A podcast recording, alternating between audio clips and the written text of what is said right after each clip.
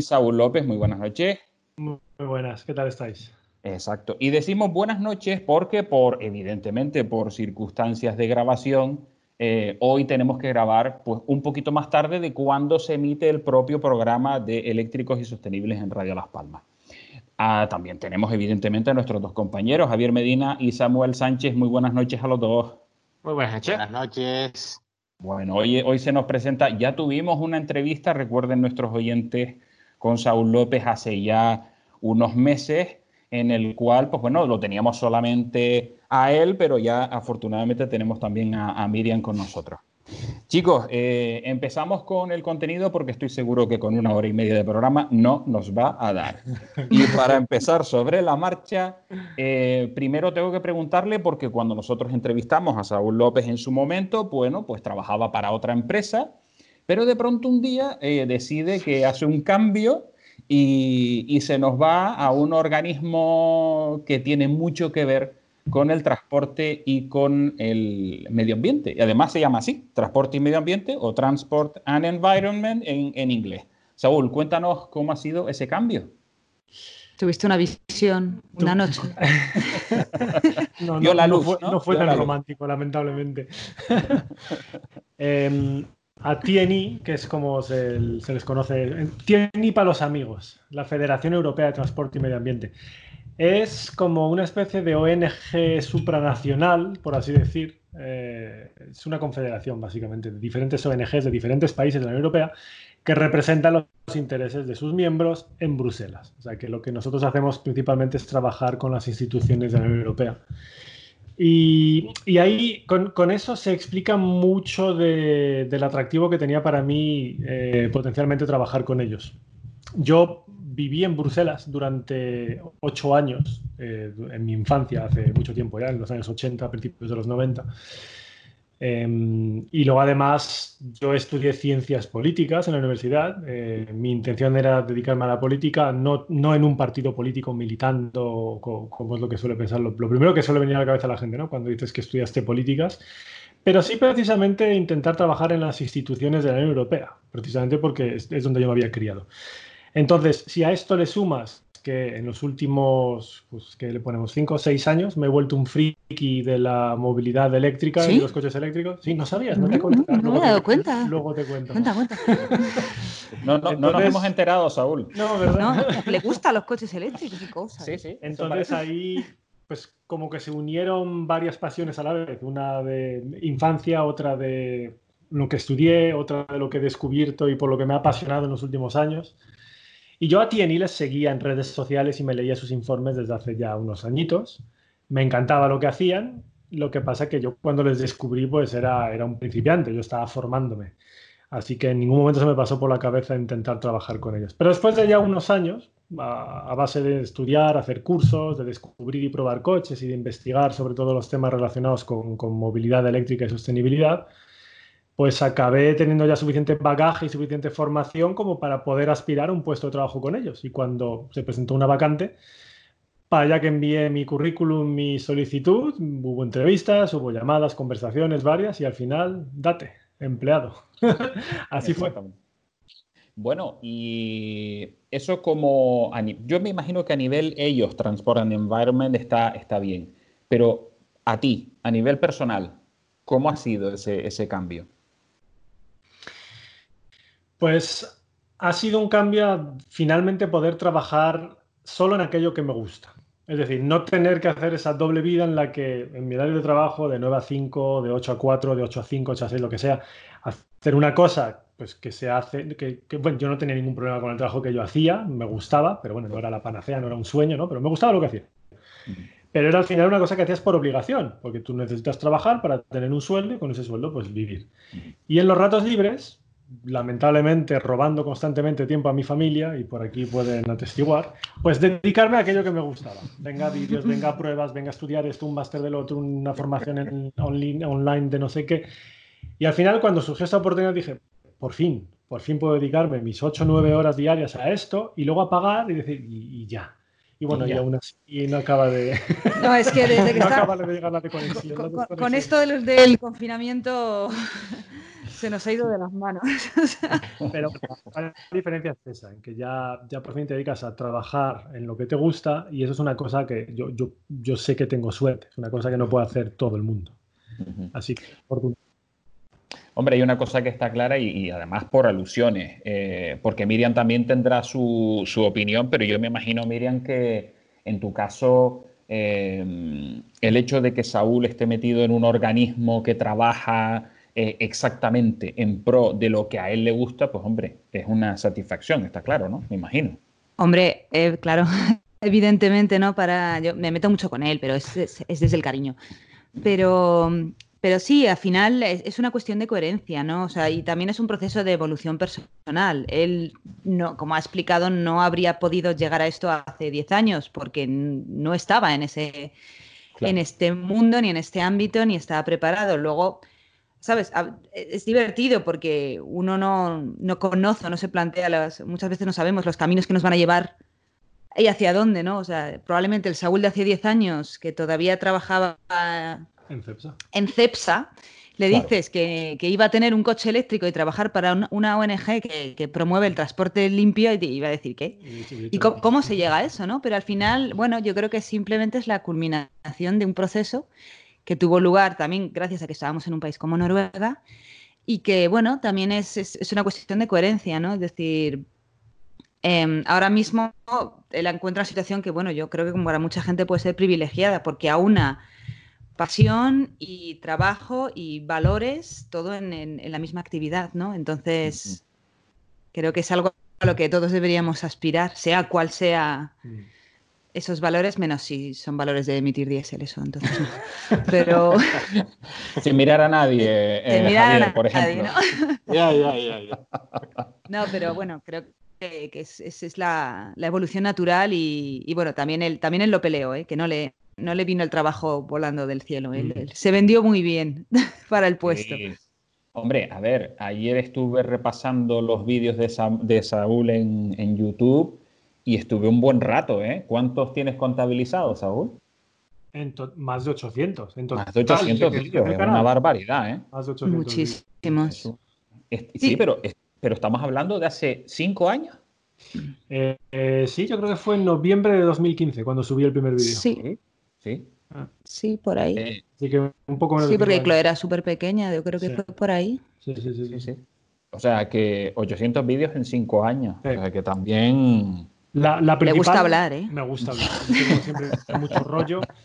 Pero la, principal cifra de la que estoy orgulloso con, el canal de YouTube no es tanto la cantidad de vídeos, sino el número de visualizaciones que ya se acerca, si no ha llegado ya, ¿eh? no sé, pero se acerca a los 60 millones de visualizaciones. Eso yo creo que es, una masa de, gente viendo vídeos importante. Mm. Hombre, hay una cosa que está clarísima y es que eh, tú abriste YouTube, eh, vehículos eléctricos barra Tesla al mm. mundo hispanoparlante. Mm. Sí, es verdad que en 2015 no había casi nadie que tuviese un Tesla y que hablase español. Bueno, alguna a lo mejor hispanoparlante de Estados Unidos, pero vamos, cuatro gatos. Sí, yo recuerdo que eso en su momento tú, tú fue lo que me dijiste, porque tú te compraste el coche, porque en Noruega era bastante común por aquel entonces tener un Tesla, ¿no? Pero, pero en el resto del mundo era una cosa muy anecdótica. Y me acuerdo que tú buscabas, porque el Saúl cuando se compra un coche, o sea, es que se lo estudia. Antes de comprarlo. O sea, se lo empolla, en serio. Es la típica persona que se lee el manual del coche. O sea, yo no, ¿vale? Yo no. ¿Quién no se lee el manual del coche?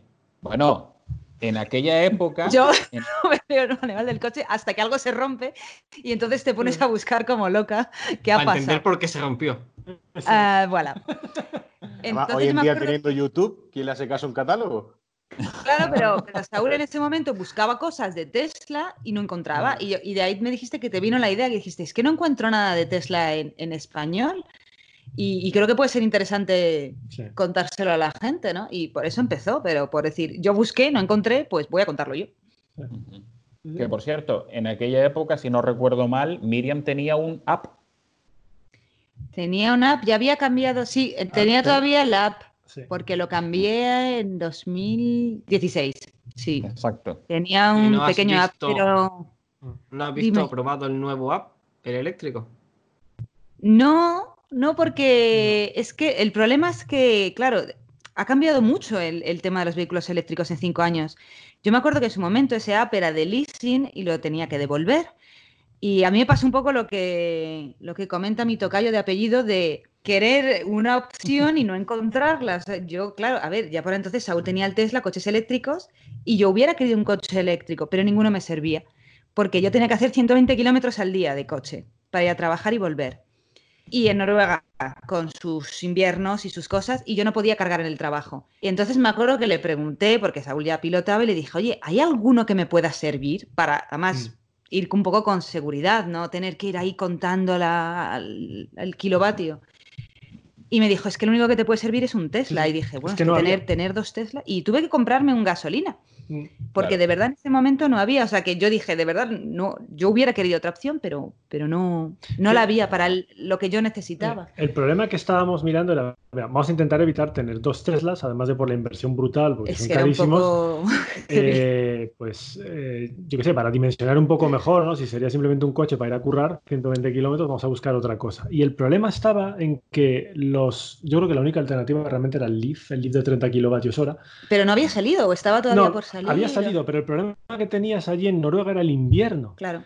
No te garantizaba hacer esos 120 kilómetros con menos 15 grados por autopista. Es que según como se te diese, podrías acabar con problemas por 10 kilómetros. Pero, y es lo que había en 2015, ¿no? y entonces, para que veas, y ahora probablemente en esa misma situación hubiera hasta podido elegir. No, ahora sí. ¿Sabes? Eh, sin, y sin tener que ser un Tesla, pues por coste o lo que fuera. Entonces, bueno, entiendo. Lo, decía porque, porque, aquí en Canarias el app es uno de los que está ahora mismo más en auge por lo chiquitito para un sitio chiquitito y por la autonomía que tiene y el app es súper apañado. Yo te digo, es un coche chiquitito, pero lo aparcas donde quieres, consume muy poquito es, y es muy mono además, es muy, muy graciosito. Y está bien hecho además. Luego, oye, pues a ver, es chiquitito, no vas a esperar el rendimiento de un, pues de otra cosa, de un Tesla, pero, pero si yo hubiera vivido en ciudad, pero es que no vivía en ciudad, pues habrías buscado un, pequeño app. Una pregunta para los canarios. Eh, me estás diciendo que se venden muchos apps pero no mencionas el Seat Me. ¿Y eso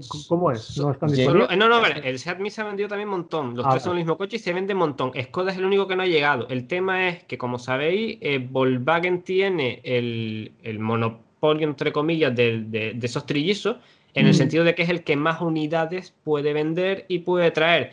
Todas mm. las de Seat que se han vendido. Y aquí en Canarias todas estaban esperando a llegar y llegaban justo, han llegado, entre comillas, no han llegado por el confinamiento, pero llegaban en estas fechas no han terminado de entregarse todas las que se pidieron, pero están pendientes de cuando termine el confinamiento, todas las del MI se entreguen y se venda hasta el año que viene. ¿Qué pasa? Que ahora solo queda el app en el mercado. Y para que te hagas una idea en Canarias cómo andamos, ahora se anunció el, el Moves, ¿vale? Quería aprovechar pues, este programa para comentarlo. Se anunció el Moves y tenemos el app desde 8.400 euros achatarrando coche y desde 9.900 euros ¿Otros 2.000 era hacia chatarras? Sí, no, no, no. 1.500. 1.500. 1.500. Es guazar un coche antiguo. 4.000 más 1.500. El, el tema es ese, achatarrando 8.400 euros el app, 9.900 euros sin achatarrar coche. Pero ponemos también caso de otros dos coches para un poquito... ¿Y eso nuevo? Nuevo, nuevo paquete. Sí. sigues todas las ofertas normalmente. El desde suele ser financiado el coche, ¿vale? Eso siempre hay que decirlo. Bueno, sí, eso lo sabemos todos, sí. ¿Vale? Pero, por ejemplo, un Kona, un Kona anda desde 29.490 mm, y desde 30.990 sin achatarrar coche. Y, por ejemplo, otro caso, un Leaf de 40 kilovatios hora, 19.500 y 21.000 euros respectivamente.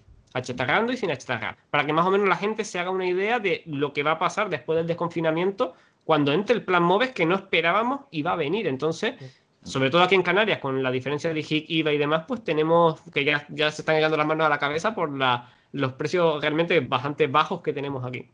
No, y, el, y, yo te digo, el eléctrico no lo he probado, pero, pero el, tuve tres años el AP y, y, la verdad que es un coche que es que no me dio ni un solo problema. O sea, y lo usaba, lo usaba ¿eh? todos los días, o sea, le hice, no me acuerdo cuántos kilómetros le hice, pero, o sea, iba, iba justita porque no me podía pasar por el list, por el listing, pero me pasé un poquito incluso. Y, y la verdad que, que, es un coche que, a ver, mm, si tienes una familia de cinco, pues vas, vas un poco apretado, pero, pero si no, para trayectos pequeños, en ciudad, tal y cual, una persona sola, que es como vamos siempre, yo el, yo el app lo probé, lo, es más, son los vídeos que están subiendo justo ahora en el canal y es el tema de, que es el coche más inteligente en el sentido de por pista consume poco por ser chico. Por mm. montaña aquí, que se usa mucho montaña, no consume nada porque no pesa nada. Y en ciudad es una maravilla. O sea, aquí es ideal siempre que no necesites cinco plazas ni maletero. O no puedas abatir asientos para tener maletero, cosas así.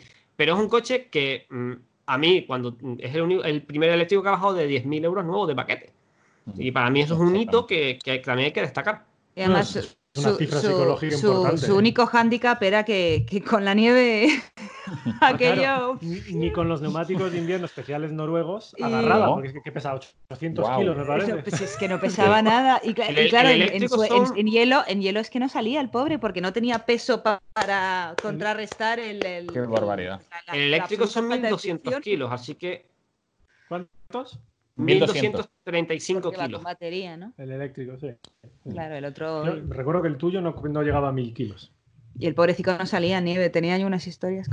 Pero bueno, en Canarias tema de nieve no tenéis. No, ese problema está No, hombre, no. De vez en cuando sí, pero hay que irse muy arriba. ¿A cuántos metros de altura? y, no, dura nada. y no dura, la llevamos enseguida todas. Oye, dos datos que, no quiero que se me escapen. Eh, por un lado, el, precio este que estamos dando en Canarias, aprovechamos que si Saúl eh, publica el vídeo para hacer un llamamiento al gobierno de España, por favor. Nosotros aquí en Canarias hemos conseguido el IVA canario al 0% para vehículos eléctricos. Si nosotros quitamos el IVA peninsular y lo ponemos al 0%, vamos a ayudar decididamente a las ventas de coches eléctricos. Por favor, doña Teresa Rivera, que nos estará escuchando seguramente cuando vea el vídeo de Saúl, eh, por favor. Teresa, pues, no, no, pero, pero tienes toda la razón, porque al final la gente siempre habla mucho de los países nórdicos, pero no hablan de cómo se llega a eso, ¿no? La gente dice, es que en Noruega, tal, como si los noruegos fuesen seres de luz, mm. que se tienen, tienen inspiración para comprar coches. En Noruega es que incentivaron, incentivaron con medidas como la que tú dices. Sí sin IVA, sin el impuesto de importación, etcétera, etcétera. Y claro, la gente echaba cuentas y decía, porque al final es lo que nos importa a todos, ¿no? O sea, sí, está un tema de prestaciones, pero al final es, ¿cuánto me voy a gastar en el coche, no? la, ventaja en Canarias es que no tenemos, la ventaja en Canarias es que no tenemos ni IVA y encima cuando les vienen las ayudas, pues mm, comparado con Península la diferencia es mucha, aunque también hay que decir que muchas veces tú miras el precio aquí sin IVA y comparas con el de Península, sumas el IVA y no te cuadran también los. ¿Sabes? Que hay alguna marca que no vamos a mencionarlas, pero que también aprovechan un poquito la, la Para subir, ¿no? Ahí. sí, ¿no? Y, aparte en Canarias no tenemos el volumen de, de, venta que se podría tener potencial en Península, evidentemente.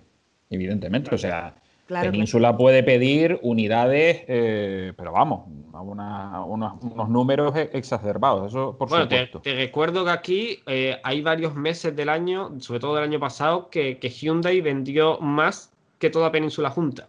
Exactamente. Depende del importador y depende de, Allí, por ejemplo, en Península, he hablado con un montón de gente de Península y me dice que el Niro está mucho mejor porque está más barato, además, mm, como más la marca quiere vender más, por lo que me han dicho. Y aquí al revés, aquí el, Niro se ve, pero se ve mucho menos que Kona. Kona estamos plagados de Kona. Sí, aquí el Kona ha sido un una bomba, ¿eh? Y la gente lo compró sin ayudas, ¿eh? Sin ayudas a la compra. Y estamos hablando de unidades creo recordar que la cifra era en torno a las 180, 200 unidades en el archipiélago, o sea que no está mal para el territorio que tenemos. ¿eh? Mm. Pues imagínate cuando das ayudas. O sea, que si hay una voluntad y encima si te lo ponen un poquito más fácil, pues... Y, pero, ah, y hablamos de coches de, de casi 40.000 euros. Sí, sí. Que, que, la gente se anime, pues... Ah, también aquí, también es cierto hay que decirlo, aquí no tenemos Tesla. Entonces la gente lo más Mm, no premium, pero lo más autonomía que tiene es un Kona. Para la gente que está sin garaje y demás, es, el, es la única opción que tiene. ¿Y por qué no hay Tesla en Canarias? No, hay, hay, hay Tesla. No le interesa. No, pero a ver, Teslas hay. En Tenerife hay en torno a una. de Tesla. Exacto, exactamente. No hay. Tendríamos evidentemente que comprar el coche vía internet o, o comprarlo a Tesla en Madrid o Barcelona e irlo a buscar arriba. Y, después reclamar los impuestos que te hayan cobrado, porque tendrás que pagar el IVA y luego pasar aquí, reclamar el que tienes IHIC y después para el tema de reparaciones, llevarlo para allá. Si es una avería, tienes que llevarlo a península. De hecho, tenemos un compañero aquí en Gran Canaria que es Nacho, que tiene el único Model 3 que hay en Gran Canaria. Y vamos, él cuando cuenta la odisea de la compra del Model 3 fue, fue importante, pero fíjate que los mayores problemas los tuvo con la venta de Tesla en Madrid, o sea, con el propio concesionario. O sea que ahí es un poco, es un poco la historia. Bueno, nos quedan escasamente cinco minutitos y medio para la primera pausa publicitaria. Eh, Javier, eh, ¿algo sobre movilidad que quieras comentar en estos cinco minutos? Que te hemos dejado hablar poco. No, la verdad que sobre movilidad, pues poco que hablar. Yo estoy aprendiendo con, ustedes. Yo a Saúl lo conozco precisamente cuando, cuando me junté al, tema de, mi pasión, que son los coches. Yo también tuve la, suerte que tienes tú hoy, Saúl. Eh, yo junté la, vida del motor que llevaba de forma deportiva con, mi profesión, que era la venta, ¿no? Tuve la suerte de, de juntar las dos cosas y bueno, pasaron un par de cosas en mi vida que descubrí el mundo YouTube y fue cuando te, descubrí a ti precisamente. Me hablaron de un señor que se dedicaba a hablar, que estaba ganando muchísimo dinero con YouTube. Él estaba ganando muchísimo dinero. Y con, Tesla, Gracias ¿no? pagaba Tesla también. efectivamente, hasta Tesla le deja coches y todo. todo el mundo paga Sí, sí, luego en el tiempo ya nos contaste más cosas y no, no era del todo cierto, pero ahí fue cuando yo conocí tu andadura en, en YouTube e incluso el mundo YouTube, pues, pues lo conocí a raíz de ahí. Ha, ha llovido un poco desde entonces. Qué bueno. ¿Mm? O sea, que descubriste, o sea, empezaste a consumir contenido en YouTube, ver vídeos, etcétera, etcétera, a través de, te hablaron de Saúl, fuiste a mi canal, viste vídeos y luego te fuiste a ver más cosas en YouTube. Qué curioso. Claro, porque yo tenía una necesidad en ese momento, me encantaba el mundo del motor, pero claro, mi formación para vender coches era cero, no en cuanto a la venta, pero sí en cuanto a la venta de vehículos. Y entonces lo cómodo era pues tirar de YouTube. Y ahí fue cuando yo conocí el, el mundo YouTube. Y, y, es lo que ha sustituido a los catálogos, Miriam. O sea, hoy en día mirar un catálogo de un vehículo, no, ¿para, qué? Teniendo tanto youtuber que te muestra todo, ¿no? Y para muestra un botón. Y además es mucho más visual, ¿sabes? Mm. Efectivamente. De hecho, cuando te entra un presunto cliente o alguien con una necesidad en una exposición, vamos, el, el 60% de las veces tiene algo que enseñarte el cliente a ti, ¿eh? Es algo exagerado, viene con la lección hiper aprendida, ¿eh? Qué bueno. Yo me acuerdo de los, ¿quiénes eran los, em, cuál es la empresa esta de choferes en Madrid que tenía Teslas? Eh, Uber, tuvo Tesla la, la, de los de Uber, ah, que todos, todos eh, eran, bueno, eso también fue hace unos años, mm. y eran relativamente nuevos los modelos en, en Madrid y todos los, los, Uber que cogíamos que, que tenía model, que conducían Model S decían que, que lo habían aprendido a, a manejar el coche gracias a los vídeos de Saúl.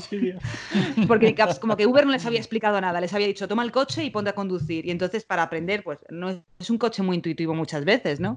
Para aprender dónde estaban todas las cosas se veían todos los vídeos de Saúl.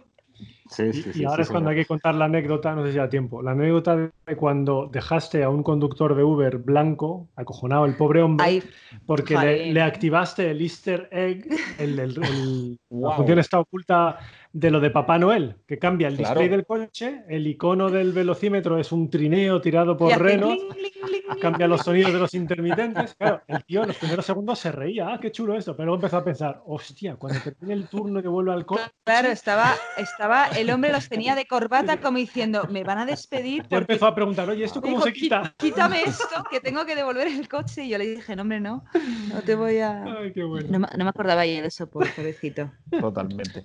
Mira, en, dos minutitos, en dos minutitos vamos a intentar explicar, porque hoy, hoy tenía yo un, un tira y afloja con un compañero que lo hacemos de broma, ¿no? Pero, ¿por qué Tesla ha tenido y sigue teniendo tanta, o sea, me refiero, tanta trascendencia? En dos minutitos, ¿vale?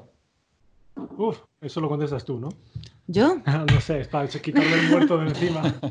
Bueno, pues porque yo creo que son unos, unos pioneros. O sea, hasta, digamos, Tesla, los coches eléctricos eran como, como los, le gusta llamarlos a Saúl, los Bull Macar, ¿sabes? Como estos cochecitos japoneses, como bolitas, feuchos, o sea, como una cosa muy nicho, ¿no? Muy de quién usa eso. Y entonces salió este señor con un deportivazo que era chulo y además era eléctrico. Y luego encima sacó una berlina que era bonito, funcional, era caro, sí, pero, pero bueno, estaba en su plan que lo fuera, ¿no? Y yo creo que eso fue, básicamente, hizo algo que no había hecho nadie, mm. ¿no? Y creo que ha continuado haciendo cosas que no ha hecho nadie hasta el Cybertruck, que es algo que no ha hecho nadie y, entiendo por qué. Lo del, lo del, Cybertruck es un archivo que algún día deberíamos dedicar varios programas para analizarlo en profundidad. Y, ¿eh? yo, y yo me apunto, ¿eh? porque me flipa hablar del Cybertruck, porque como no lo entiendo, ¿sabes? Pues me encanta hablar de ello. Pero sí, yo, yo creo que básicamente apostó por algo que no existía hasta entonces, que era un vehículo potente eléctrico, funcional y además bonito, además con una estética muy, muy cuidada. Y eso no existía directamente. Y él creyó que la gente lo iba a comprar y acertó. O sea, podía haberle salido mal, pero le salió bien.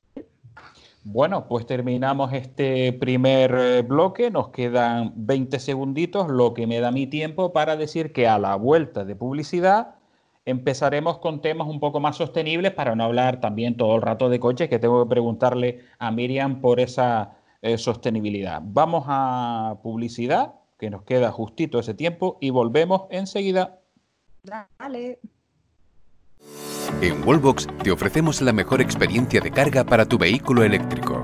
Te damos el control de tu energía para que puedas ahorrar tiempo, dinero y explorar nuevas posibilidades. Explora el futuro de la carga eléctrica con Wallbox. Bien, comenzamos el segundo eh, bloque a la vuelta de la publicidad y como antes en, en el primer bloque Javier habló un poquito menos, te toca Javier, abre fuego. Mi madre. Eh, bueno, así, así en, frío. no, bueno, lo que estaba comentando antes, que, que yo llevo siguiendo a, Saúl bastante tiempo, y llevo un par de años porque profesionalmente tiene muchísimo que aportarme. Hombre, es un gran youtuber también, ¿no? Pero sobre todo por la parte profesional estoy sacándole bastante rendimiento, ¿no? Claro, se incorpora Miriam y, claro, pues le da un poquito más de, frescura al tema. Eh, también le da la, parte bonita al a, la pareja, eh, mejorando lo presente, aún no te preocupes. Ah, claro, la, última... No me gusta por dónde van los tiros. en el último vídeo que publican de cómo ayudar en la ayuda contra el cambio climático, ¿no? Eh, yo, yo, por ejemplo, con, con, Samuel tengo un problema que no mm, tenemos una discusión con el tema de la velocidad. Él defiende ¿Una? una postura. Sí, sí, una, una. Pero yo estoy seguro que podríamos gobernar, él y yo juntos. Lo mismo me pasa con Germán, ¿de acuerdo? Germán y yo tenemos dos posturas totalmente distintas en el tema de la política, pero estoy seguro que los dos podíamos gobernar perfectamente. Y claro, yo estaba escuchando este entretenido vídeo, cómo los dos interactuaban, cómo se tocaban en algún momento y demás, y todo era cordial, amor, y de buenas a primeras hiciste un comentario, Saúl, Saúl, que separó la música y yo dejé de escuchar hasta los pajaritos aquí. Y comentabas algo más o menos así como en, el minuto, en, la, en la hora 1, minuto 3, por si alguien quiere verlo, pone que no tener hijos contribuye a reducir la huella de carbono. ¡Wow! Yo cuando escuché esto me quedé loco, pero loco, ¿no? Y digo, ¿pero qué está diciendo este hombre? O sea, pero, pero claro, y, y, lo, típico, yo tengo una hija en el mundo, yo he decidido no tener más niños por, por muchos motivos y por lo visto tenemos muchas cosas en común, pero claro, esto, esto ha quedado un, un, debate en casa tremendo, ¿no? O sea, oye, ¿esto no va en contra de la vida? Es, yo digo por una cosita, luego dejo que Miriam continúe, pero es, esto siempre ha sido súper polémico, porque es que además, em, cuando haces una, afirmación como esa, así tan general, eh, pues obviamente el riesgo de empezar a o equivocarte o que interpreten de una manera distinta lo que tú querías decir las cosas porque ha sido demasiado general y no has especificado todo al detalle, pues ese riesgo es muy elevado. Y claro, habrá gente que diga, ya, pero a lo mejor el problema está en que en determinados países con una población enorme o con unas tasas de natalidad y de fertilidad muy elevadas, ahí es donde tienen que dejar de tener hijos, porque en otros países, sin embargo, que no tienen ni siquiera tasa de reposición, ahí sí que habría que tenerlos. Te metes en una serie de jaleos y debates demográficos que son brutales. Pero yo, intentando simplificarlo, simplificarlo para que se entienda, básicamente hay que entender que un humano en el planeta consume recursos cuanto más gente consumiendo recursos haya, más problemas, tanto en términos de emisiones como de consumo de recursos. Eso es todo. Luego ya cómo se distribuyen, qué políticas de natalidad hay, son otros debates. Yo me refería a eso. Cuanto más gente, más recursos se consumen y más emisiones genera cada una de esas personas. A eso me refería. A ver, es, un tema polémico, evidentemente, porque va en contra como de un de una, digamos, eh, impulso fundamental que como es eh, básicamente reproducirse, ¿no? Entonces, de entrada no es tan drástico como no tengas hijos, o sea, de entrada es ten un hijo menos. de los que, o sea, si pensabas tener dos, pues igual mejor te quedas en el uno, ¿no? Y, también es, bueno, es por las razones que dice Saúl, pero sobre todo es en, ausencia de otras políticas o regulaciones en temas medioambientales, el no tener un hijo o tener un hijo menos tiene un impacto brutal en la cantidad de emisiones y en la cantidad de, pues eso, de recursos consumidos. En ausencia de, si en los gobiernos y en los lugares donde vives se implementan políticas eficaces de reducción de emisiones, de, limitación de residuos, etcétera, etcétera, entonces el efecto de tener un hijo o dos menos ya es, digamos que, que disminuye muchísimo, ya no es tan relevante porque hay otra serie de medidas que están amortiguando eso, ¿no? Entonces, bueno, ese es también un poco el tema, que no, no podemos coger y aislarlo o sea, es, como si tú dices, pues bueno, si soy un, el, un tío que vive solo y, no hay nadie en 50 kilómetros a la redonda y soy el único que y tengo un coche diésel, bueno, pues el impacto es muy pequeño, por así decirlo, ¿no? Entonces, bueno, es, sí, es un tema polémico y también como lo formules, también lo hice un poco para, para provocar, ¿no? Un poco ahí de venga, vamos un titular, a o sea, lo que provocaste fue un titular, o sea, te digo que creaste un debate en casa tremendo porque yo yo lo creí una locura, o sea, que está diciendo este hombre, pero cierto es que luego entraste tú, diste tus argumentos, me imagino que montando argumentos más ¿eh? detrás que, no podemos hablarlo aquí, ¿no? Pero que creó un debate en casa. Pero, y, genera, genera muchos debates. O sea, sí que está efectivamente estudiado que realmente supone una gran diferencia en países desarrollados como los nuestros, donde cada individuo consume muchísimo. O sea, tener un hijo o, más o menos en eh, Uganda no es tan relevante. Un estadounidense, que son las personas que con mayor huella ecológica del planeta, que haya uno más o menos, sobre todo porque además estamos asumiendo que mi hijo no es que viva y, ya está, sino mi hijo a su vez se va a reproducir. ¿Sabes? Si yo tengo dos y a su vez esos dos tienen dos, etcétera, etcétera, todos sabemos cómo, cómo funciona, ¿no? ¿Estás diciendo que son estadounidenses? Yo sé de uno que sobra, uno muy naranja, que sobra bastante, pero. bueno, bueno, bueno, bueno. Por cierto, para dar un poquito de este datos. Sí, dale, dale, por favor, por favor, datos, adelante, Samuel, adelante. Solamente para dar un dato, creo bastante interesante, eh, aunque es un tema que, bueno, lo dejamos para un programa de la superpoblación que íbamos a tratar, ¿verdad, Germán? Algún día. Sí. Y tenemos pendiente, pero siempre miro una página que recomiendo a todo el mundo que es worldometers.info y en esa página se puede ver cómo va creciendo la población, cómo van creciendo los muertos por suicidio, los muertos por... Eh, mm, vamos, eh, eh, tiene muchos números que van subiendo de muchísimas cosas. Y está muy bien para ver cómo en muchos casos exponencialmente va subiendo población en ciertos sitios y va siendo esto que estamos hablando, para quien quiera verlo gráficamente, porque se va a asombrar de muchos datos que tiene esa página web que realmente nos hacen darnos cuenta de, lo, de lo que estamos viendo y de lo que estamos viviendo. Y luego tenemos el tema que, vivimos de prestado, ¿no? Que cada mm. año, más o menos, a, cada año me hace, un poquito más, pronto, pero el año pasado creo que fue a mediados de agosto, ya habíamos agotado los recursos disponibles de la tierra para todo el año. Es decir, vivimos cada año cuatro meses de prestado y ya vamos casi viviendo cinco meses. Entonces, todo esto, bueno, o sea, yo creo que además requiere una consideración, ¿no? También en, estas épocas pandémicas y apocalípticas que estamos viviendo, creo que, todos deberíamos hacer un poco el ejercicio de decir, bueno, o sea, nadie, no estamos diciendo a la gente te voy a prohibir tener hijos en absoluto, pero pero es reflexiona, reflexiona ah, en su impacto, en, qué mundo les va a tocar vivir, en, qué circunstancias y bueno, y simplemente es eso, es reflexiona, es porque es un tema que, que que mi hija tiene 27 años, tengo una hija sola, porque yo también he decidido tener un, hijo solo, ¿de acuerdo? En, contra de la voluntad de mucha gente y los abuelos y demás, que todo el mundo aconsejaba que tuviéramos 15 te, chiquillos. Te entiendo, no sabes cómo, no sabes cómo. No, me imagino, y además que quién va a pagar nuestra jubilación, Dios mío. Pues se lo planteé a mi hija. ¿Quién te va a cuidar cuando sea hicieron.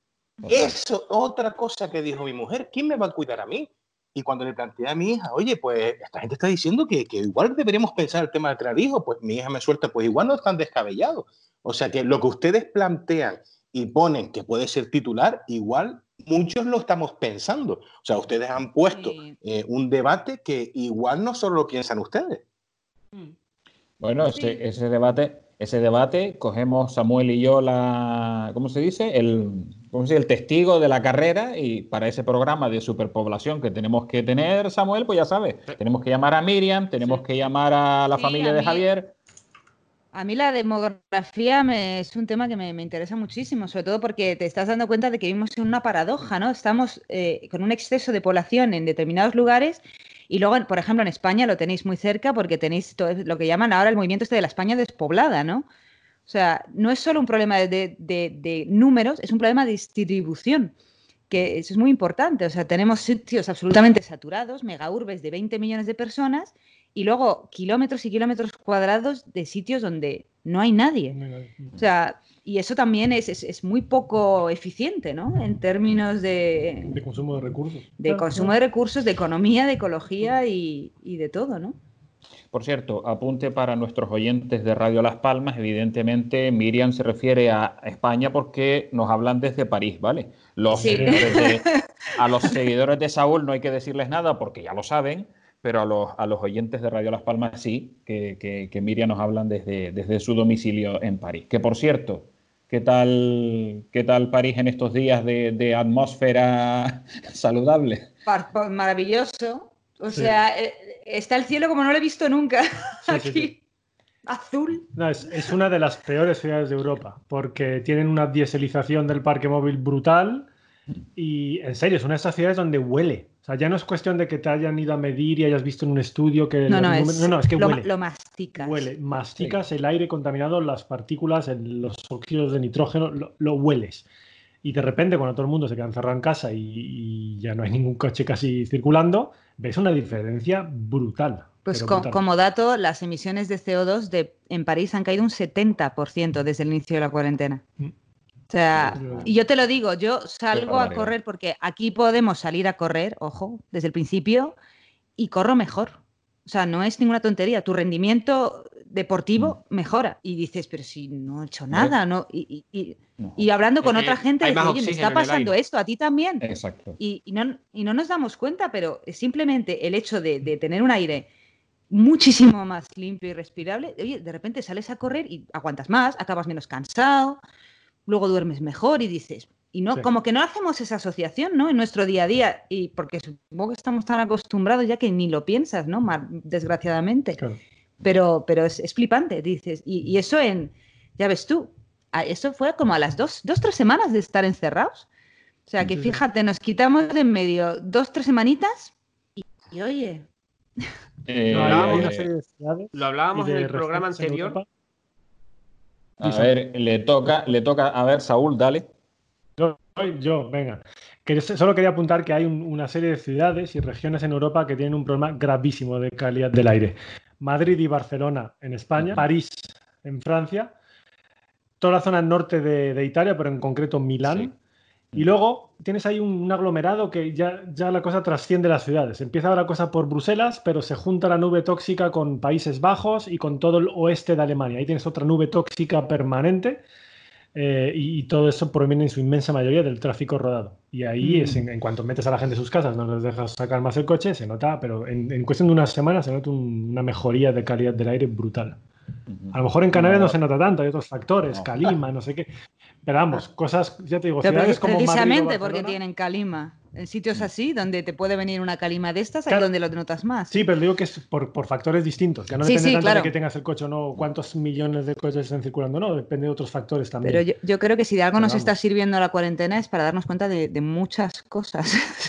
De muchas cosas.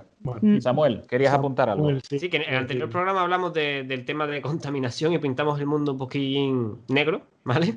Y ahí es cuando aclaramos bien el tema del del CO2, cómo subió en aquella época, pero normalmente aquí no nos damos absolutamente nada de cuenta del CO2 porque tenemos los alisios que por mucho que contaminemos, se llevan todo, el, todo lo que tenemos. Entonces aquí mm, da igual y no hemos notado diferencia. Pero el tema del rendimiento deportivo, el tema de mm. simplemente salir a correr, hace que mm, es que hay más oxígeno en el aire, simplemente. Es, es así de simple. Claro, y, volviendo un poco al tema de los niños, ¿no? También dices, bueno, ¿qué, aire quiero que respiren mis hijos? Suena esto un poco como a la señora esta de los Simpsons, la de ¿qué pasa con los niños? Pero, pero ciertamente, O sea, si lo, si lo piensas, dices, bueno, yo soy una persona adulta, digamos que tengo una capacidad de elegir, ¿no? Yo puedo elegir venirme a vivir aquí o allá, o fumar o no fumar, pero, pero mi hija o mi hija no. Entonces, le estoy haciendo respirar eh, esta mierda hablando en plata Mm, y, y creándole igual un problema a futuro, pues, pues vaya. Bueno, pues eso me lleva inevitablemente a la pregunta del millón. Eh, la humanidad es básicamente incapaz. Yo creo que eso está claro. ¿Cómo narices hacemos que la gente vea la luz como la vio Javier en su momento cuando empezó a ver los vídeos de YouTube? Chicos, porque eh, vaya trabajo titánico que tenemos por delante. ¿eh? Venga, Hombre, te toca, Miriam. El, el- el COVID, en ese sentido, creo que ha ayudado bastante, ¿no? O sea, lo, lo cierto es que es un poco triste porque, porque ha tenido que venir una, una cosa tan bestial Mm. como una pandemia que, hipercontagiosa para que pongamos el freno y nos encerremos en casa y empecemos un poco a recuestionarnos toda nuestra existencia, ¿no? Pero de entrada, yo creo que, yo sé que, o sea, lo has pintado muy negro, pero yo no creo que sea tan negro. O sea, yo a veces también soy un poco pesimista con la humanidad, pero, pero también al mismo tiempo veo que, que hay muchos movimientos y mucha gente que, que está empezando a hacer las cosas de otra manera, ¿no? Por ejemplo, los tan denostados millennials en tantos aspectos también son gente que está, por ejemplo, respecto a nosotros o a nuestros padres, mucho menos obsesionada con poseer, Mm. ¿no? No, no son gente tan interesada en tener un coche, tener una casa, tener mil historias, sino mucho más interesados en experiencias, En hacer. en hacer, ¿no? En vivir. De una, de- eso ya de entrada supone un cierto cambio de paradigma respecto a lo que venimos de, de acumula y cuanto más acumules, más feliz, entre comillas, vas a ser. O sea que ya de entrada hay un, un- generacionalmente hay un, un cambio. Y luego, pues yo soy de, de las que piensa que a la gente pues hay que educarla. O sea, realmente sí, de cierta manera ahora mismo todos podemos salir y tener la información como, como ha hecho Javier y meterse en, en el canal de Saúl y empezar a informarse, pero si la gente no lo hace, pues si, si, si la, Alá no va a la montaña, pues la montaña tendrá que ir a Alá. Y yo creo que aquellas personas como nosotros que estamos informados y que tenemos un poco la visión más amplia, tenemos la obligación de hacer cosas como este programa para, digamos, precisamente para educar a la población. Y luego, además, eh, por último, está el tema siempre, mientras no cambie el sistema capitalista, el tema del bolsillo. O sea, al final, esto es como todo. ¿La gente por iniciativa propia iba a dejar de utilizar bolsas de plástico? No. Prohibimos las bolsas de plástico, a tomar viento, ya no hay bolsas de plástico y te las voy a cobrar a tanto. Y la gente dejó de utilizar bolsas de plástico. Sí, sí. O sea, no porque lo mismo, no porque nos hayamos convertido en excelentes personas ahora, sino porque, pum, pues ya está. Muerto el perro, se acabó la rabia, ¿no? Y como esto, pues con muchas otras cosas, tanto a nivel, por ejemplo, de promover productos locales, eh, energías renovables, lo que hablabas tú de, de, pues poner un IVA cero a los vehículos eléctricos. Es decir, si a la gente se lo pones fácil, si escuchas sus necesidades y se lo pones fácil, te aseguro que la gente siempre va a responder, siempre. Mm. Saúl, tú dijiste que no te ibas a dedicar a la política, ¿vale? Pero eh, creo, creo que estamos teniendo un valor en alza eh, a mi izquierda. Iba a decir a tu derecha, no a mi izquierda. eso, eso. Venga, mira, que- ahí a mí me gustaría añadir aquí un tema y es que, hablando de política, ¿no? También hay responsabilidad por parte de los dirigentes. Y me da igual dirigente de empresa que dirigente de un organismo internacional o dirigente de un país. Eh, lo que no se puede permitir es que se ponga en marcha un sistema en el cual, eh, para yo producir muy barato, estoy generando una serie de, de lo que se llaman externalidades negativas. Es decir, que estoy jorobando el medio ambiente, estoy contaminando porque tengo que traer ese producto o las materias primas con las que fabrico el producto de no sé dónde, cargarme un, país con una mina, barcos que transportan, etcétera, etcétera. Nos lo imaginamos, ¿no? Para yo poder tener un teléfono móvil, ha habido un niño en Congo en condiciones de semi-esclavitud cavando en una mina artesanal y, y eso nos da igual y compramos y compramos y compramos el móvil y al final hay un momento en el que tú dices, bueno, a ver, ¿por qué el peso de esta responsabilidad tiene que recaer siempre sobre el consumidor?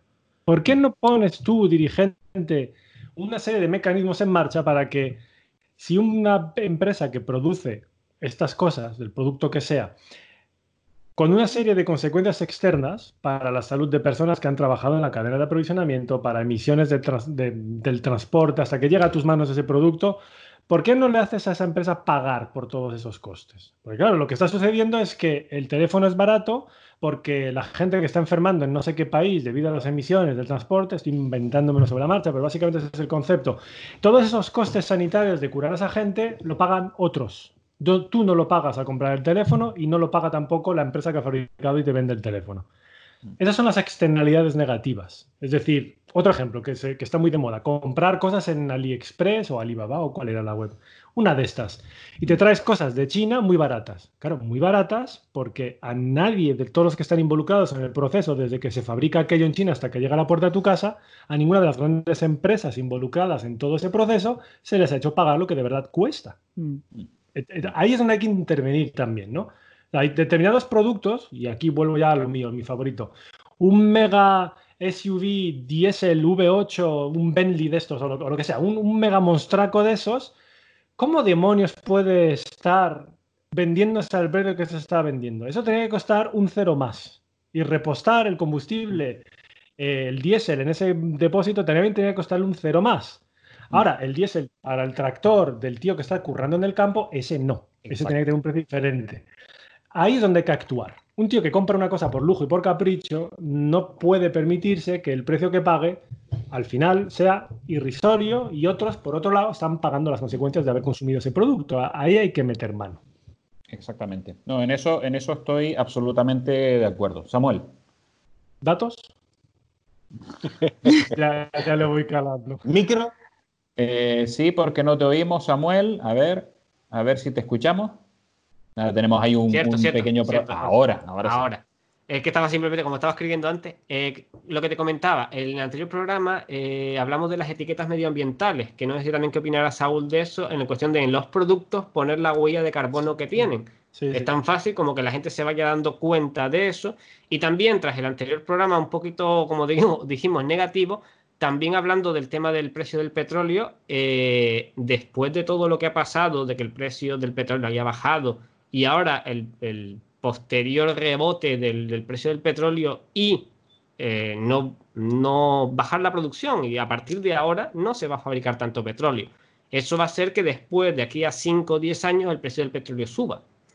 Por lo tanto, también a mí se me junta otra duda más, que es con la escasez de petróleo de aquí a 20, 30 años y con esta subida de los precios, yo personalmente, ya yo lo he dicho en círculos cercanos, me preguntaría a la hora de comprar un coche de combustión a día de hoy si mi coche de combustión dentro de 5 o 10 años tendrá petróleo o por lo menos a precios normales o mm. precios permisivos. Para mí me preocupa sinceramente y sobre todo a través de, de esto que estamos pasando ahora, que pueda, que pueda llegar a pasar eso y que alguien que se compre un coche a día de hoy, dentro de cinco años, esté pagando a 3, 4, 5 euros el litro de, gasolina o de diésel. Y es algo que creo que puede pasar.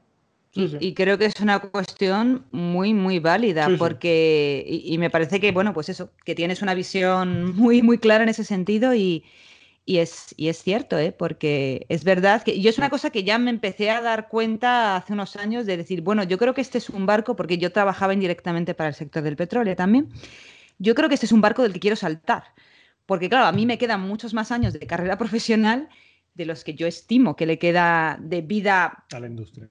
A la, industria de vida, o sea, al menos de, esta manera tan mm. espectacular que tiene ahora, ¿no? Y es verdad que que yo creo que es un planteamiento muy válido el que plantea Samuel en, cuanto a, eh, bueno, si me compro un coche de gasolina o diésel ahora, de aquí a cinco años, porque la mayoría de la gente dentro de cinco años sigue teniendo el mismo coche. Eh, ¿Cuánto voy a estar pagando? O sea, y si no, pues bueno, y, los gobiernos van a empezar, van a seguir subvencionando eso, porque a mí, yo creo que también es una de estas cosas que el COVID nos está dando, ¿no? Eh, ¿qué, ahora mismo va a haber que subvencionar muchísimas cosas. ¿El petróleo y la industria va a ser una de ellas? Pues lamentablemente es lo que pretenden y eso es lo que me tiene a mí tan estresado en las últimas semanas, si tú puedes confirmarlo, de curro que tenemos para intentar luchar contra eso y evitarlo. Sí, sí. a ver, eh, la reducción del límite de emisiones, eh, o por lo menos la petición de aplazamientos, Saúl, eso tiene que estar en al orden del día. Sí, sí.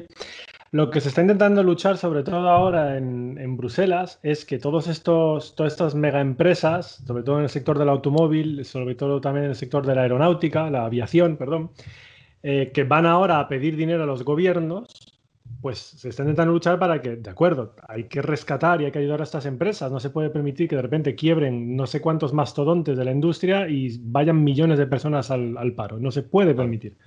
Pero lo que tú tienes que hacer es ayudar a esas empresas, no para que continúen como antes, para que continúen volando donde les da la gana, como les da la gana, emitiendo lo que les da la gana sin pagar impuestos al queroseno, que las aerolíneas no pagan impuestos por el queroseno, no puedes permitir que los fabricantes de automóviles continúen fabricando todos los días el gasolina y los SUVs que les dé la gana, sino que, oye, mira, te voy a dar 5.000 millones de las arcas del Estado, dinero de todos los españoles o todos los franceses. Digo franceses porque el ejemplo que estoy poniendo de 5.000 millones es lo que acaba de hacer el Estado francés, se los ha dado a Renault. Coño, ya que les das esa pasta gansa, por lo menos ponles condiciones. Prohibido repartir dividendos. Prohibido continuar desarrollando nuevos motores diésel prohibido vender motores a combustión más allá del año 2030. O sea, ponles condiciones. Porque es que si no, vamos a volver a lo anterior. ¿Queremos volver desde lo anterior, a la nube tóxica? No, ¿verdad? Esa es la ocasión de aprovechar y reconducir un poco las cosas. Pues hoy ya salía diciendo el O'Leary, el, el boca chancla del presidente de Ryanair, que, en ah. cuanto le dejen que va a tirar los precios como nunca para que la gente se vuelva, o sea, los va a poner, pues no sé, si ya los ponía 10 euretes, pues yo qué sé, los va a regalar o algo, pero ya, ya salía él diciendo que, o sea, hay, hay mucha gente como él que no tienen previsto en absoluto cambiar su modelo de negocio, venga lo que venga. ¿eh? Y eso también tenemos que tenerlo en cuenta. hay que meter mano, es la ocasión para aprovechar y meter mano en eso. Yo es la pelea que tengo con Javi, que es el tema, ¿por qué decimos lo de la velocidad? Yo digo porque realmente el ritmo de vida que llevábamos antes de todo esto para mí es insostenible, pero podría ser sostenible si simplemente mm, yo, tengo el tema de, un poquito de aviones y tal por el tema de drones, ¿vale? Y eso es el poco conocimiento que tengo de, ese sector que, no, conozco para nada. Pero sí que sé que hay unas velocidades mínimas de vuelo donde donde el avión es más eficiente y que a día de hoy esas velocidades no son las que se llevan. Se va un poquito más rápido, para llegar antes, porque prima llegar antes, cuando realmente podríamos hacer los vuelos más sostenibles simplemente bajando la velocidad de vuelo a la más eficiente, los vuelos durarían un poco más, pero podríamos seguir teniendo los vuelos como tenemos a día de hoy. Es la única forma sostenible y eficiente que veo de mantener eso. Samuel, nos vamos a pausa publicidad porque nuestro avión va a toda velocidad. Nos vamos a publicidad, volvemos enseguida.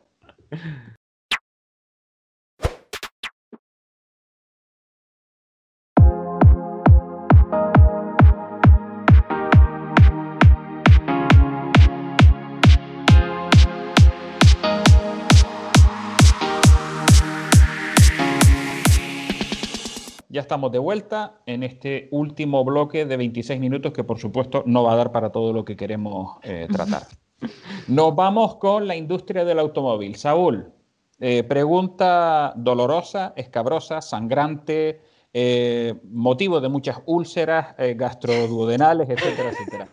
¿Por qué demonios la industria del automóvil sigue fabricando coches combustión pura 100% que sobrepasan el famoso límite de 95 gramos de CO2 por kilómetro? Joder, hay muchos bonus que pagar a muchos directivos, tío. ¿De dónde te crees que sale el dinero? Ah, no, no, es, ahora más en serio. Es, a ver, esta gente está ahí, no son hermanitas de la caridad, está ahí para hacer dinero tienen unos consejos de administración, tienen eh, unos accionistas y, hay unos objetivos que conseguir y unos resultados que presentar. Y entonces eh, estamos en un momento en el cual tienen ya muy pilotado y muy rodado el negocio de fabricar motores a combustión interna, ya sea gasolina o diésel. Les da unos beneficios inmensos. Si encima le metes una carrocería tipo sub le bajas el segmento, pero le subes el precio y se lo cuelas al incauto comprador que no pilota mucho de industria y tal y cual, y dices, esto es la bomba, vas a fardar como el que más. Y lo vende, te vendes un sub, pues oye, más margen de beneficio. Y al final es de lo que se trata, márgenes de beneficio. Entonces, desarrollar un motor eléctrico, un sistema de propulsión eléctrico con su batería y tal, eh, tiene unos costes de desarrollo de nueva tecnología que al principio lo único que hacen es quemar y quemar y quemar más dinero hasta que más adelante, años después, empiezan a haber beneficios. Y por el otro lado, ¿qué tienen? Pues un motor diésel o un motor a gasolina al cual le hacen la enésima evolución, y continúan con la maquinaria dando vueltas y haciendo pasta y haciendo pasta y ups, es que esto contamina y envenena el aire y resulta que si nos pasamos de listo nos caen multas y la gente puede enfermar, pero todo eso da igual, porque queremos seguir haciendo dinero. O sea, se resume en eso.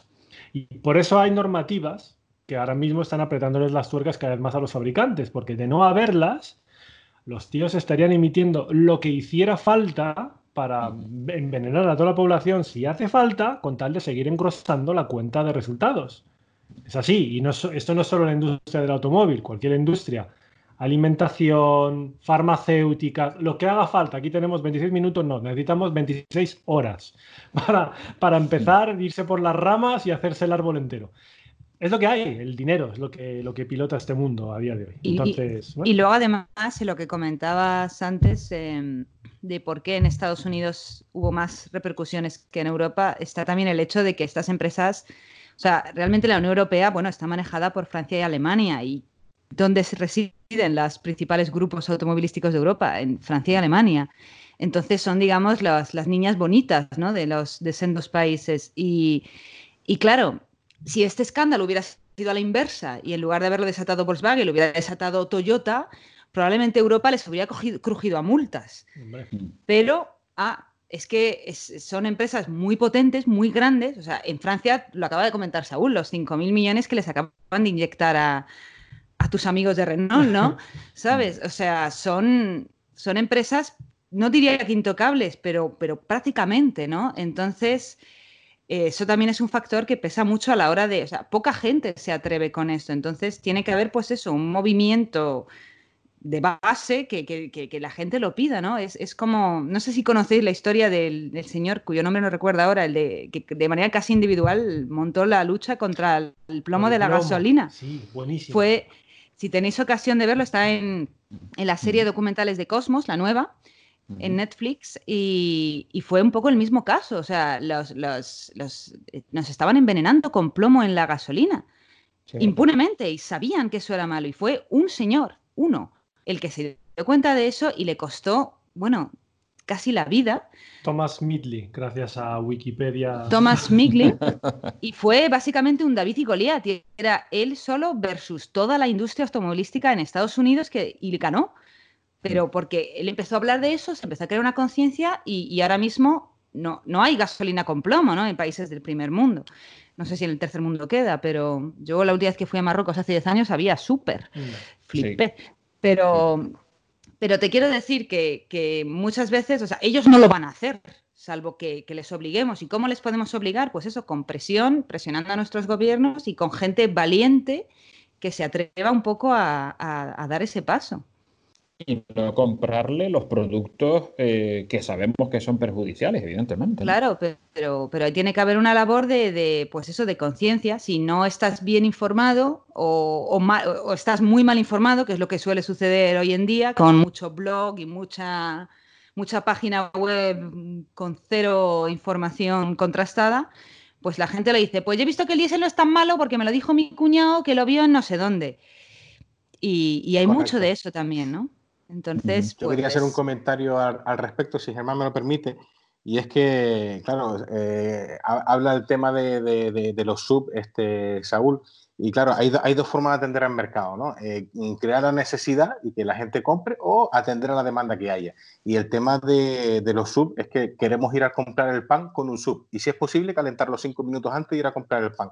Entonces, el, claro, los fabricantes ahora mismo lo que están haciendo es simplemente atender un mercado. La gente pide diésel, toma diésel. La gente pide gasolina, toma gasolina. Y la gente pide un sub para andar por una ciudad y les que le tienen que dar un sub. O sea, simplemente, en este caso, con el tema de los subs, se está atendiendo un mercado tenemos la manía de echarle la culpa a los políticos de, todo, de todo. Y yo creo que en este caso es lo que dice Miriam, ¿no? Que también tenemos nosotros que hacer un, examen de conciencia y empezar un poquito cuáles son las necesidades. Ya incluso Samuel lo ha dicho en un par de ocasiones, ¿no? Que, pensemos que igual no nos hace falta un vehículo tan grande para andar por ciudad y para andar dos personas o para ir solo una persona a trabajar. Yo creo que todo lo que estamos hablando hoy eh, tiene que ser también una forma de, oye, eh, autoexaminarnos todos y aprovechar estos días también para pensar un poquito qué es lo que estamos haciendo y olvidarnos de la política, olvidarnos de, todo lo que nos venden y pensar realmente qué es lo que nos hace falta, ¿no? Y, mm, desde, nuestra humildad y desde nuestro encierro en casa, pues algunos nos hemos eh, te digo, no me siento orgulloso de lo que estoy diciendo, pero nos hemos animado a separar la basura, algo tan sencillo como separar la basura y que nunca me lo había planteado hasta que, bueno, pues han sido mis intervenciones e, en, este programa. Porque el tema de comprar un vehículo eléctrico lo hice por tema económico, no por tema ecológico. Y eso fue lo que me hizo saltar a la movilidad eléctrica, ¿no? Entonces estoy de acuerdo con Vivian que deberíamos pensar también en, nosotros y ver cuáles son nuestras necesidades y de vez en cuando también echarnos un poquito la bronca. ¿eh? Entonces, entonces palo no, sino zanahoria, ¿no, Saúl? Palo a las industrias, zanahoria a los, compradores. incluso también zanahoria a las industrias, ¿sabes? Hay una mezcla de ambas cosas. Antes de, mira, quería aportar dos cosas. Una, la primera, un mea culpa, porque antes solté el nombre del primer científico que encontré en una búsqueda rápida y aquel era el señor que, que, desarrolló el, utilizar plomo en la gasolina. Pues mira, ese no. Ese, no, ese, no. Malo, ese era el malo. Corrijo, perdón, Federrata. Claire Patterson es el científico que dedicó toda su vida a la lucha en contra de utilizar plomo en las gasolinas. Claire Patterson. En fin, y el, segundo apunte, em, esto que tú decías de los SUVs, em, esto es, una, es claramente un ejemplo de algo que fue creado. Luego ya, una vez creada eh, la necesidad, a día de hoy, año 2020, sí, la gente lo quiere, la gente lo demanda, pero se creó el porcentaje de vehículos de, con carrocería tipo sub o crossover que se vendía en Europa en 2010 era menos del 10%, o menos del 5%, me atrevo a decir. Y el año pasado, en 2019, creo que se vendieron cerca del 40%. ¿Por qué? Porque le dejan mayor margen de beneficios a los fabricantes. Al final volvemos a ver siempre es el dinero. Claro, y además tienes que tener en cuenta que es que este es un tema un poco complejo, porque al final dices, es que la gente lo pide. Sí, la gente lo pide, pero la gente lo pide porque tú llevas convenciéndola de que lo pida años. Ten en cuenta que los equipos de marketing de todas estas empresas son poderosísimos. Tienen psicólogos, tienen sociólogos, tienen un montón de gente que está ahí solo para ver cómo se la va a colar. Mm. Entonces empiezan a bombardearte con anuncios. Antes el sub era pues el, como el, el todo camino, ¿no? El tío aventurero que se iba ahí de caza o a explorar y tal. Y lo dijeron, no, no, queremos vender más de estos pues ya la mamá que se iba a hacer la compra, que quedaba con las amigas, qué tal. Entonces te empiezan a bombardear con eso, con mensajes que a ti te llegan como consumidor. Entonces dices, ah, pues este coche puede ser para mí. Ah, es que mi amiga se ha comprado uno y está súper contenta. Y entonces empiezas, que ese es, ese es el fin último de todo marketing y publicidad, es que tú interiorices como deseo propio aquello que la empresa te quiere vender, ¿no? Que tú digas, no, es que es lo que yo necesito, ¿sabes? Y yo, por ejemplo, tengo el ejemplo de mi santa madre, que de coches entienden hay menos, y le acaban de endiñar un sub, ¿sabes? Y, me decía, y, cuando me lo comentaba contentísima, me decía, es que, es que es lo que necesito, porque necesitaba algo más grande y tal. Y claro, le dices, pero si no es más grande, pero si es que te han subido la carrocería y te lo han endiñado. pero claro, dices.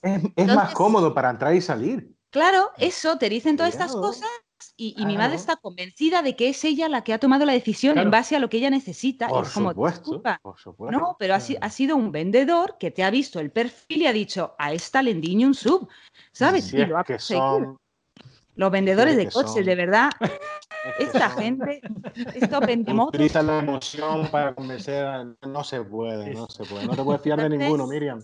Claro, pero al final es lo que tú decías también, Javier, que, frente a ese bombardeo, y no solo, como dice Saúl, de, coches, sino de básicamente cualquier producto, o sea, ahora que estamos sin poder comprar o sin poder comprar de manera normal, también yo, por ejemplo, yo misma me he dado cuenta de que muchas de las compras que efectúo son puramente irracionales, de porque sí, de porque he caído en la trampa. Y mira que estoy estudiando marketing y mm. no debería caer, ¿sabes? Mm. Pero pero caes, caes porque está diseñado para que caigas. Y ahora que no podemos caer, de repente te das cuenta y dices, bueno, es que no me ha pasado nada. No me he comprado nada de ropa en dos meses, ni me he comprado nada de tal, y mi vida sigue igual de bien y no, estoy, y no soy más infeliz, ¿no? Entonces, creo que sí, que, cuesta, es verdad que cuesta, porque, porque estamos sometidos a una presión muy, muy grande por parte de, pues eso, de, de grandes empresas, pero bueno, o sea, se mm. puede, se puede vivir con menos y desde luego vivir con cosas mucho mejores. Mira, os, cuento, comparto con vosotros una pequeña anécdota, un chismorreo. Mm. Eh, en Volkswagen eh, yo, yo, tengo contactos con, con algunos, eh, pues bueno, gente bien colocada en el mundo del, de la industria del automóvil y al parecer hace un tiempo, hace unos cuatro, cinco, seis meses no más, en Volkswagen hubo una reunión de directivos y, había bastante presión porque de cara a una próxima junta de accionistas estaban debatiendo ahí que, cómo podían justificar ante los accionistas que sin haber demanda para vehículos eléctricos fueran a invertir semejantes cantidades de dinero en un programa de desarrollar vehículos eléctricos y tal y cual. Y no sé si fue Herbert Diess, que es el CEO de Volkswagen, o otro directivo eh, alto en la compañía, que dijo, ¿cómo que, ¿cómo que no sabemos si va a haber demanda? Vamos a ver, somos Volkswagen, nosotros creamos la demanda. Exacto, exactamente. Es eso, ese tipo de empresas, lo que tú has dicho, tiene un ejército de psicólogos y de sociólogos que se pone a trabajar y hace que todo el mundo desee un vehículo eléctrico. Y eso solo se dará el día en el que vean que pues, hay una normativa que tienen que cumplir, si no la cumplen le caen miles de millones de euros de multa, y entonces dicen, un momento, vamos a empezar a vender eléctricos. Y a partir de ahí se pone la maquinaria en marcha. Y ya está. Una vez que solucionen los problemas de software, que eso notaría también para otra hora y media. Para, o dos. O dos, o dos por lo menos. Samuel. Hay que tener en cuenta lo, que acabamos de comentar respecto a, la necesidad y lo que realmente es útil. Lo hablábamos también al principio y yo puse el coche por ser aquí el, más económico que, que, a día de hoy tenemos eléctrico. Con el app cuando tú pruebas una o pruebas un coche utilitario simple, te das cuenta de que para el 90% de tus cosas te vale y que tienes que llevar cuánto peso de más. Porque yo normalmente decía, bueno, es que tengo que llevar 1500 kilos de peso porque tengo que llevar un eléctrico y tengo que llevar una batería. Pero cuando pruebas un coche que pesa 1200 y ya tiene esa batería, te das cuenta de que, primero, los eléctricos no son tan pesados como dicen. Hay coches de combustión de más de 1200 kilos. Entonces ahí ya llega un punto en el que te das cuenta de, es que este coche, no, es decir, después tú dices, es que es pequeño, que, pero si te quitas los prejuicios que te han inculcado en el marketing, como bien decía Miriam, hmm. es un coche que para el 90% de la gente le valdría y solamente gastaríamos un tercio de la energía que utilizaríamos aunque fuera eléctrico más grande. Y es algo que, que, que, hay, que no sé, que vemos la necesidad de, que, yo que sé, que, inviertan en el marketing ahí, que vendan mucho ese tipo de coches. Que los venderían eh, muy bien y ganarían mucho dinero con eso. Tengo, tengo que aprovechar. Eh, me vendo como de crecimiento. Hemos pasado de una Opel Vivaro a un Smart de dos plazas. O sea, eso, eso es ahorrar ahorrar espacio y, todo. O sea que. Y ahora dime que... metéis lo mismo en el Smart y ya vamos, me, me pego un tiro. Mm, te sorprendería lo que hemos metido en el Smart. Te sorprendería. Oye, yo, en el, yo en el app, es verdad, lo que yo metí en el app, porque claro, cuando Chloe nació yo tenía el app mm. y yo tenía que meter el capazo, el asiento de la niña, el tal, y lo metía, y ¿eh? marido. Y lo metía. Sí, sí, sí. y el perro. Que sí, había veces que era aquello, iba, íbamos como, como el, camarote de los hermanos Max. ¿Cómo viajaban las familias en España en los años 50 o 60 con los 600? Exactamente. Pues ya está. Claro, pero, pero luego te das cuenta, además, lo que dicen, que la inmensa mayoría de los trayectos que hace uno en coche los hace solo. Sí. O sea, y realmente para ir tú solo, y, y, eso no son trayectos. La gente sí que además me, hace muchísima gracia porque te dicen, ya, pero es que lo quiero para viajar. Bueno, vale, ¿cuántas veces viajas tú en coche al año, Calamar? Exactamente. O sea, y la, una, dos. Cierto. O sea, y, ¿sabes? Es como si me dijeras, yo qué sé, un ejemplo un poco absurdo, que te vas a comprar unos zapatos de tacón de mil euros Christian Louboutin porque una vez al año te vas de fiesta. No lo harías dirías, pues si te lo vas a poner una vez al año, pues no lo vas a hacer, ¿no? Es una inversión estúpida. Y con pues el coche sí se Pues la gente te dice que quiere un coche grande porque cuando viajo dices, pero tú viajas, no. Entonces, pero eso pasa mucho, ¿no? Es, es, la gente se pone siempre a pensar en ese tipo de cosas como que hay un complejo del coche pequeño, ¿no? Pero yo creo que todo eso se puede reventar. En España había mucho complejo también de las cosas de segunda mano. De ay, no, de, y llegó Wallapop y mm. reventó aquello. Y dijo, comprar cosas de segunda mano es eficiente, es ecológico y no te convierte en un tieso, ni en un pobre, ni en un desgraciado. Sino, es más, es una compra inteligente, ¿no? Pero a veces tiene que irrumpir una empresa para que, digamos, te cambie un poco el chip. Pues en esto es lo mismo, es decir, no necesitas un, coche, ¿sabes? Un, yo qué sé, un Dime uno muy grande. Es que soy muy mala con las marcas de coches. Un e-tron. A ver, Eso, un e-tron, o sea, sí, es eléctrico, pero realmente, ¿quién necesita, entre comillas, un e-tron? Un e-tron lo compras por estatus, no nos vamos a engañar. Es estatus, ¿no? Pero entonces, si, si la mayoría de nosotros el estatus nos da más o menos igual, pues ya está, le has, quitado ya el, el leitmotiv de la venta. Entonces ya vas a ir directamente al, corazón de aquello que necesitas y dices, pues si yo con una app tiro millas, pues tira con tu app y te has ahorrado miles de euros que puedes utilizar para, para otras cosas mucho más enriquecedoras, ¿no? Bueno, se nos va el tiempo volando como los aviones de antes. Eh, rápidamente, ¿qué va a pasar? Porque si nosotros lo que hacemos seguimos vendiendo coches de combustión, lo que está claro es que las multas van a llegar. Esas multas se van a repercutir en el consumidor. Saúl. Sí, supongo. Eh, a ver, habrá un parte del impacto que lo tendrá que absorber la empresa, pero otra parte acabarán repercutiendo en el, precio de venta hasta donde puedan, porque ellos también tendrán sus estudios para saber hasta qué punto pueden subir el precio. Todo, todo está limitado. Si lo suben demasiado, ya no lo venden. Así que, y, esto no ha hecho más que empezar. ¿eh? Em, esto de los 95 gramos, es bueno recordar que es una media. O sea, cada fabricante tiene su objetivo realmente. No es 95 para todos, sino que todos tienen uno personalizado en función de una serie de características y la media es 95. Pero eso es hoy. Em, para 2025 tendrá que reducirse un 17,5% y para 2030 un 37,5%. Para el año que viene, en 2021, en Europa, en, la Comisión Europea, vamos, eh, va a haber una revisión de esos objetivos y todos los indicios ahora mismo indican que esos objetivos de reducción del 17,5 y 37,5% se van a aumentar, va a ser más ambicioso aún. Así que a día de hoy los fabricantes no tienen ninguna otra vía de, conseguir montar un negocio sostenible a futuro en 5 o 10 años que la electrificación. Si de aquí a entonces consiguen, consiguen inventar otro sistema que sea cero emisiones sin tener que usar un motor eléctrico y una batería, pues bienvenido sea, porque esto va de emisiones de CO2 pero es que no, no tienen otra, ¿eh? O sea, tienen que electrificar más y más y más según pasen los años. Vale, y rápidamente, ¿y qué hacemos con el amigo de Miriam de Ryanair? Madre mía con eso. Porque la aviación la llevamos cruda, ¿eh? Sí, sí, sí. Hombre, hay un tema que puede jugar en favor de. en, contra de, del Boca Chancla. Y es, es que hay mucha gente que ahora mismo tiene un cierto miedo a volar.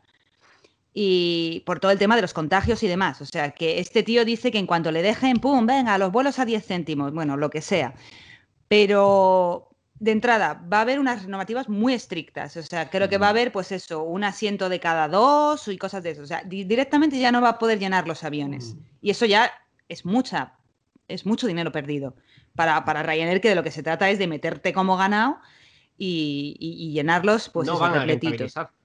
No van a rentabilizar, eso por un lado. Y segundo, que también hay mucha gente que entrada ya este año, muy probablemente la mayoría de nosotros no vamos a coger un avión para irnos de vacaciones o, para hacer turismo porque sí o tal, que es de lo que vive. O sea, la gente profesional, business, no va en Ryanair, ¿sabes?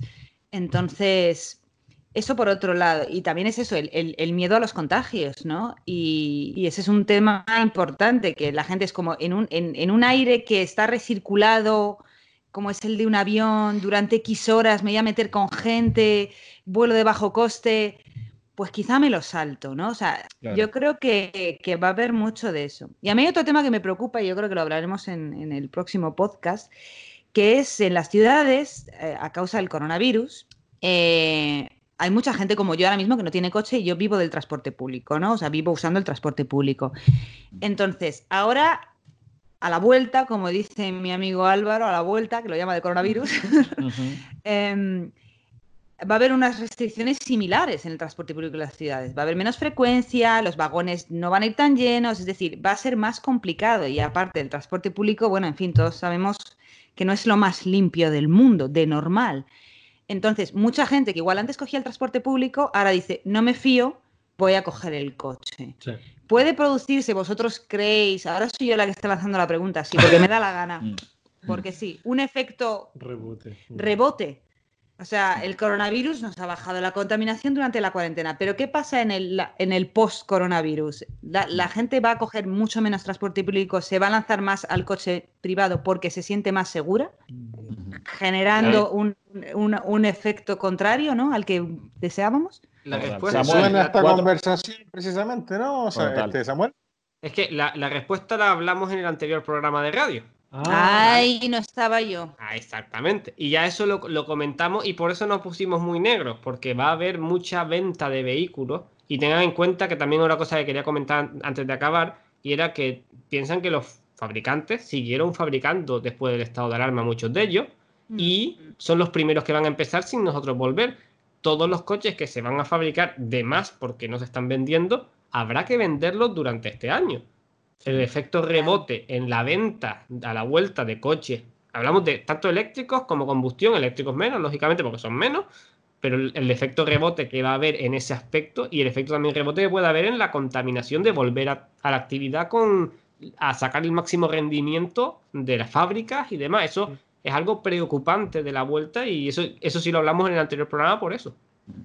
Chicos, nos faltan tres minutitos, con lo cual me encargo de distribuir. Por supuesto, antes de nada, para, que cuando nos despidamos ya sea rápido, eh, Miriam y Saúl, muchísimas gracias por estar con nosotros. Espero, Saúl, una vez más, y Miriam, espero que no sea la última. Ya sabes que para el tema del reto demográfico te, tenemos emplazada. Por favor, llamadme. Por favor, por favor. No, seguro que sí. Además hemos encontrado, después de ese último vídeo sobre cambio climático, hemos encontrado un valor importante sobre, sobre, muchas, sobre muchas cosas, ¿eh? sobre muchas cositas. Bueno, Seguimos rápidamente. Javier, si te queda algo por comentar. No, que ha sido un, inmenso placer. O sea, en general, eh, agradezco muchísimo que me haya dado esta oportunidad, Germán y Samuel, y en particular, imagínate, el privilegio de haber compartido una tertulia con Miriam y Saúl. Me siento muy privilegiado. Gracias. Perfecto. Samuel, ¿algún dato más que quieras apuntar? Nos quedan dos minutitos. No, para dos minutos no, eso lo dejamos para el próximo programa. bueno, a mí se me quedan muchísimas cosas, de hecho, pero quería, por supuesto, eh, darte la oportunidad, Saúl, de que hay una serie de patrocinadores tuyos, además del tema de funding, por ejemplo, que me parece un tema importantísimo, eh, Wallbox, etcétera. Bueno, lo que tú quieras aportar. Nada, ya los, ya los has mencionado. Eh, yo los patrocinadores los elijo. Es, es, un privilegio, una suerte, pero es así.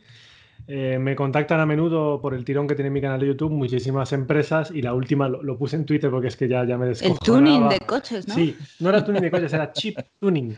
Es esto de reprogramar la centralita de... Sí, sí, sí. Pero para que vaya más rápido. Claro, claro, claro. es gasolina.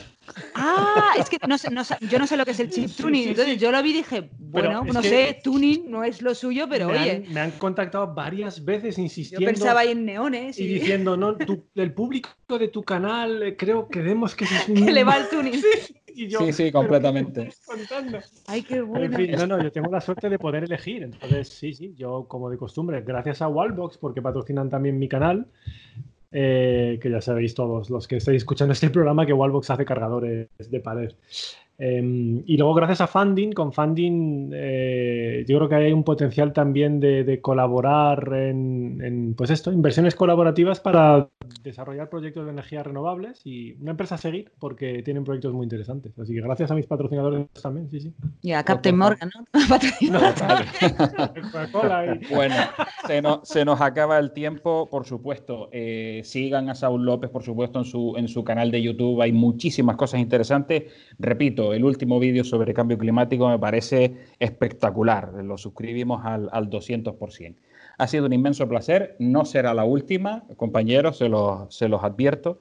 Y nosotros que nos escucharemos el, próximo miércoles como, como, cada, como cada vez que, que, podemos estar en antena. Espero que se lo hayan pasado muy bien, que se hayan pasado un rato entretenido. Y bueno, hasta nuestro próximo programa, el próximo miércoles. Sean felices.